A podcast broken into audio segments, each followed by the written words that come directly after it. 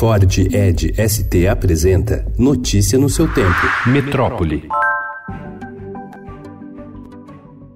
Uma das grandes apostas do governo Jair Bolsonaro na área da educação, Futurice, deve atrair inicialmente um quarto das 68 universidades federais do país. A projeção foi feita ao Estado pelo ministro da Educação, Abraham Weintraub. Segundo ele, a rejeição ao programa, manifestada recentemente por alguns reitores do país, vem do pessoal militante politicamente, que são aqueles que gritam e falam mais. Ele não revelou quais instituições já sinalizaram ao Ministério da Educação que apoiarão a iniciativa.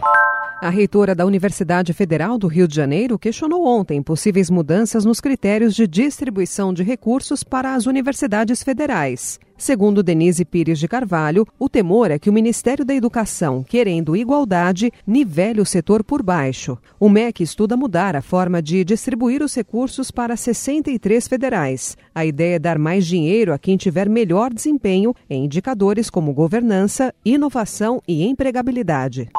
O governo Jair Bolsonaro pretende extraditar o chileno Maurício Hernandes Norambuena, preso desde 2002 por liderar o sequestro do publicitário Washington Oliveto, de volta para o Chile, onde ele é condenado por terrorismo. O Ministério da Justiça e da Segurança Pública informou ter recebido um compromisso formal do governo do Chile de que o preso não será submetido às penas de morte ou de prisão perpétua.